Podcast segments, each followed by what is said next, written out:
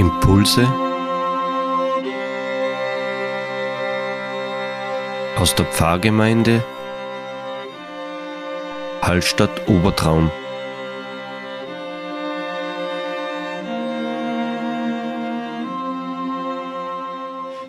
Herzlich willkommen zu unserem Impuls. Wir sind nun am ersten Fastensonntag angekommen. An den letzten Sonntagen haben wir übers Essen gesprochen und eigentlich geht es jetzt ein wenig um den Verzicht des Essens. Genau, der erste Verzicht, den man ja irgendwie im alltäglichen Leben alle versucht, ist, dass man gewisse Sachen, die einen Schaden, nicht isst. Ja, bei vielen Menschen ist es Fleisch, bei anderen ist es von mir aus Fett, Süßigkeiten oder sonstige Dinge.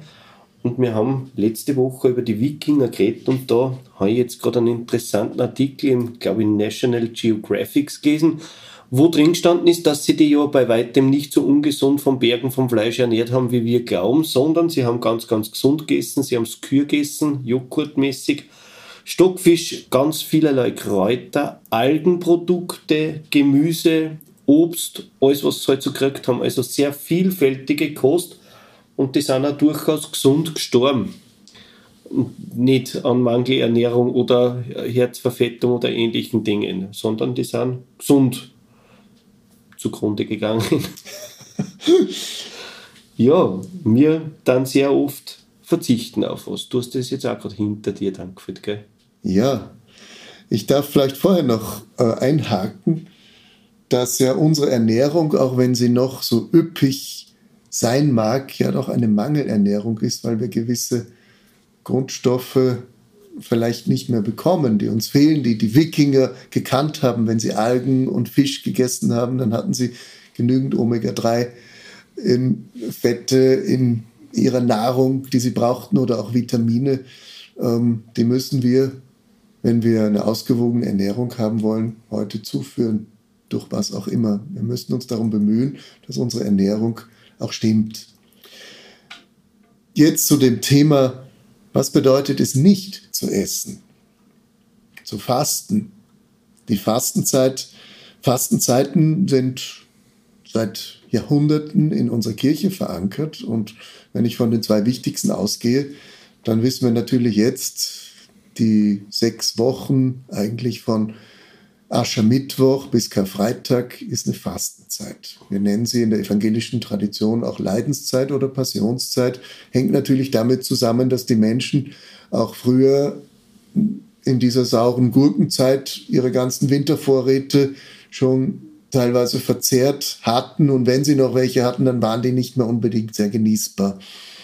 Also sie mussten wirklich schauen, dass sie über die Runden kamen. Die andere Fastenzeit ist uns weniger bekannt weil wir sie mit Kekseln anhäufen, ja. nämlich die Adventszeit. Auch vor Weihnachten hat man traditionell gefastet, um dann zum Advent wieder zum Weihnachten die feste Speise zu bekommen, das große Festessen. Also zu diesen zwei Fastenzeiten und dann haben wir eigentlich eine Freudenzeit, die Zeit nach Weihnachten, die bis Lichtmess geht, 2. Februar.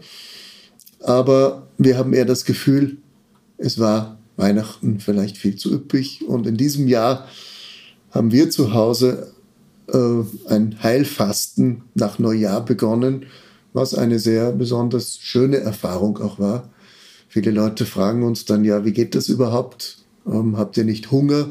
Wir haben zwölf Tage, meine Frau sogar 14 Tage, eben nichts gegessen, außer in der Früh einen gepressten Obst- und Gemüsesaft und am Mittag eine leere Suppe und sonst einfach Tee getrunken.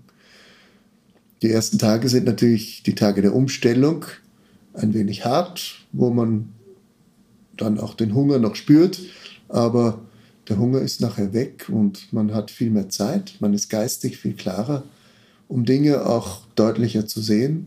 Es geht alles ein wenig langsamer, aber es hat eine unglaublich reinigende Funktion, auch entschlackend den Körper, man hilft vielleicht mit ein wenig Abführtee, dass auch der Körper sich wieder beruhigen kann von all seinen Dingen, die er zu verarbeiten hat, die wir ihm ständig zumuten, auch an Speisen, dass er auch zur Ruhe kommt und auf sich selbst besinnen kann und viele, sage ich einmal, alte Zellbestände auch aussortiert, ausmustert, damit neue Zellen nachwachsen können. Wir leben ja doch in einem ständigen Wechsel, was uns ja nicht so bewusst ist.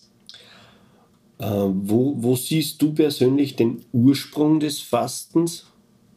Also du machst das wahrscheinlich aus zweierlei Gründen, nicht nur jetzt aus, aus äh, Körperbewusstsein, sondern auch aus, aus spiritueller Sicht heraus. Hat ja, wie gesagt hast, reinigend auch für die Seele. Ja. Das sehe ich ja. natürlich. Natürlich kann ich jetzt sagen, ich mache reines körperliches ja. Fasten, äh, völliger Ernährungsverzicht oder gibt es natürlich 100 Arten von Fastenkuren auch. Aber ich sehe es schon auch als geistliche, geistige äh, Übung, um dem Geist viel mehr Raum zu geben. Nicht? Wie heißt es, gerade wenn ich jetzt zu Jesus komme, der 40 Tage in die Wüste geht und äh, die Verführung da ist, der Teufel sagt zu ihm, lass doch die Steine zu Brot werden. Das ist ja nicht nur eine persönliche Erfahrung, sondern das wäre ja ein Auftrag. Wenn er das könnte, dann könnte er den Hunger der Menschheit äh, stillen und alle Menschen könnten, wenn sie nur Steine in die Hand nehmen würden und in Brot verwandeln würden. Nicht? Hungerproblem. Welternährungshilfe wäre perfekt gelöst. Nein, Jesus sagt, der Mensch lebt nicht vom Brot allein, sondern vom Wort Gottes. Das heißt, wir sind geistige Wesen, wir sind nicht nur Körper, sondern wir nehmen den Geist einfach nicht ernst. Und dem jetzt speziell Aufmerksamkeit zu schenken. Wir sind, wir stehen zwischen unseren Molekülen, sage ich mir jetzt mal bewusst, oder äh, Zellkernen, ist ein unwahrscheinlich großer Zwischenraum, wenn man das mikroskopisch im Nanobereich mhm. anschaut. Mhm. Das ist Geist. Was verbindet uns denn diese einzelnen Moleküle. Wir sind viel mehr, wir sind mit der Natur verbunden. Wir könnten eigentlich auch, brauchten keine Angst haben vor Klimakatastrophen und sonstigen Dingen, wenn wir das viel mehr wahrnehmen würden. Wir sind Erdlinge, wie es heißt, mhm. an einer anderen Stelle. Adam vom Brot, äh, von der Krume des Ackers genommen. Muss ich trotzdem nochmal einhaken? Der Ursprung des Fastens ist für die, die 40 Tage in der Wüste? Ich denke, Jesus hat hier auch eine alte Praxis äh, hergenommen, die natürlich die in der Wüste gang und gäbe war seit Jahrtausenden. Dass man natürlich wusste, auf langen Wüstenwanderungen, da gibt es nichts. Oder das wenige, was ich habe, muss reichen. Ich muss über die Runden kommen, man teilt sich's ein. Oder das ist eine lebensbegleitende Erfahrung gewesen. Mhm. Äh, mir fällt auf, dass gewisse Gesundheitsapostel, seit ich denken kann, äh, das fast jetzt, ich muss fast lachen, wenn ich es erzähle, als totale Errungenschaft jetzt sehen, da weiß ich das eh schon uralt, das, das Fasten an sich, der Verzicht, jetzt nicht nur geistig, sondern wirklich äh, körperlicher Verzicht auf gewisse Dinge. äh, ich stelle mir da alle dann vier irgendwie aus dem asiatischen Raum eine Buddha-ähnliche Figur, einen hageren vielleicht oder einen, vielleicht einen dünnen äh, Menschen, einen Einsiedler vor einer Höhle, der meditierend da sitzt und aber sowas von Zufriedenheit ausstrahlt, obwohl er nichts ja. hat, außer Hosalarm, vielleicht ein Mantel. Ja. ja. Wenn ich da einhaken darf, für mich, ähm, es gibt extreme Formen des Fastens, vielleicht im indischen Bereich auch, im ostasiatischen Bereich beheimatet, aber der Buddha macht es eben nicht zur Religion. Mhm. Er sagt, er fastet auch, es gehört dazu, aber es geht um den mittleren Weg, um die, den Weg nach innen, um die Meditation. Meditation heißt eigentlich nach innen finden und das finden wir bei Buddha, das finden wir bei Jesus, das finden wir in allen Religionen und, ähm, aber in ausgewogener Weise, dass wir es nicht übertreiben sollen. Kann das vielleicht auch ein Motiv sein, dass es nachher besser schmeckt? Unbedingt. Also die Geschmackssinne schärft es unglaublich. Und man fängt ja auch nicht dann an, einfach wieder zu fressen wie eh und je, sondern man geht ganz anders an die Nahrung heran. Wenn man, wie ich jetzt zum Beispiel zwölf Tage gefastet habe, dann habe ich langsam angefangen abzufasten oder das Fastenbrechen auch gewissermaßen zu zelebrieren. Die Hühnersuppe die wir uns dann gekocht haben, einfach zu genießen, den Geschmack, mhm. die Sinne wieder darauf auszurichten und auch zu merken, wir können das. Wir müssen nicht einfach, weil jetzt es Zeit ist und wir schieben uns was rein und, und sondern wir haben die Freiheit zu essen, wir haben auch die Freiheit, auf ein Essen zu verzichten. Also das ist eigentlich für mich der Ertrag auch, natürlich habe ich Kilos verloren, die mir eh schon lange Zeit äh, eine Last waren. Ich bin froh, dass ich um sieben Kilo leichter bin jetzt und das auch halten kann. Mhm. Es nützt ja eigentlich ja. nichts, ja. wenn ich dann wieder so weiter tue wie vorher, mhm. sondern da hat sich was verändert.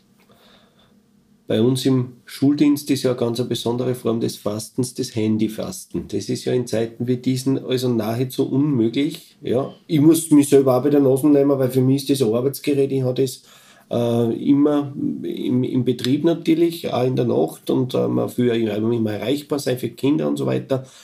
Aber Handyfasten ist auch was, was sehr spirituell wirken kann. Ich glaube, man kann sich das ja gar nicht mehr vorstellen. Ich muss schauen, weil ich bin in einer Zeit groß geworden, wo es noch kein Handy gegeben hat. Ich bin, glaube ich, die letzte Generation, die diese Schnittstelle, die diese Schnittstelle erlebt hat, ohne Handy und jetzt mit Handy. Ich wüsste halt gar nicht, was ich früher in der Zeit da habe. Ein ganz also, entscheidendes Thema. Ich glaube, das ist auch ein riesen, riesen Ding, was eigentlich Menschen nicht wirklich realisieren wie sehr sie vom Handy eigentlich in Besitz genommen sind. Wir haben nicht ein Handy, sondern das Handy hat uns. Mhm. Und dauernd sind wir dort und dauernd verfolgen wir in sozialen Medien irgendwas und dauernd schauen wir nach, ob dieses und jenes jetzt uns erreicht. Es ist alles nicht nötig. Ja, und wenn man zum Beispiel ein Handy beim Wandern oder beim Spazierengehen mit hat, oft ist man nie frei, weil man alle wieder mit rechnen ja. muss, da man ja. erreicht werden kann ja. und vielleicht ist auch will, aber Ruhe hat man dadurch nie. Also vielleicht war das so ein Tipp für die bevorstehende Fastenzeit, dass man sich da selber der Nase nimmt ja. und ein wenig schaut, da man, da man mehr, sich mehr Freiheit gönnt. Einfach. Vor allen Dingen, ich praktiziere es so, dass das Handy in der Regel im Arbeitszimmer liegt und ich in der Küche bin, wo es Gemeinsamkeit gibt, wo es menschliche Interaktion gibt, die nicht unterbrochen wird durchs Handy Natürlich schaue ich, wenn ich im Dienst bin, im Beruf bin, immer wieder drauf. Ich gehe hinüber, ich muss halt ein paar Schritte ins Arbeitszimmer gehen und schauen, hat wer angerufen. Die beste Erfindung ist für mich, äh, was es früher ja nicht gab beim alten Telefon, wie ich auch noch aufgewachsen bin, dass man gesehen hat, wer angerufen hat. Es gibt die Rückruftaste. Einfacher haben wir es ja gar nicht. Kann es ja gar nicht einfacher sein. Ja. Warum nutzen wir das nicht? Die Technik, dass wir sagen, jeder weiß, ich habe da angerufen und ich bin mir sicher, ich werde zurückgerufen. Ja. Seit das Telefon ja kabellos ist, sind wir gebundener denn je. Das ist auch eine paradoxe ja, Geschichte, ja, eigentlich. Ja, ja. Wir können die Technik ja nutzen für uns, aber mhm. wir sollen, sind Herren der Technik nicht. Wir sind nicht Diener und Knechte. Ich glaube, das ist sehr entscheidend, gerade in dieser Zeit. Handyfasten finde ich etwas ausgesprochen Wichtiges. Ich meine, wir können jetzt weitergehen und seit vielen Jahren praktizieren Menschen auch Autofasten, dass sie überlegen, kann ich mit öffentlichen Mitteln oder mit Fahrrad oder zu Fuß gewisse Wege und Strecken gehen oder einfach, dass wir unseren Geist wieder bemühen, wie wir etwas ändern können. Und das hat natürlich eine, eine ökologische, umwelttechnische Komponente, auch eine sehr wichtige.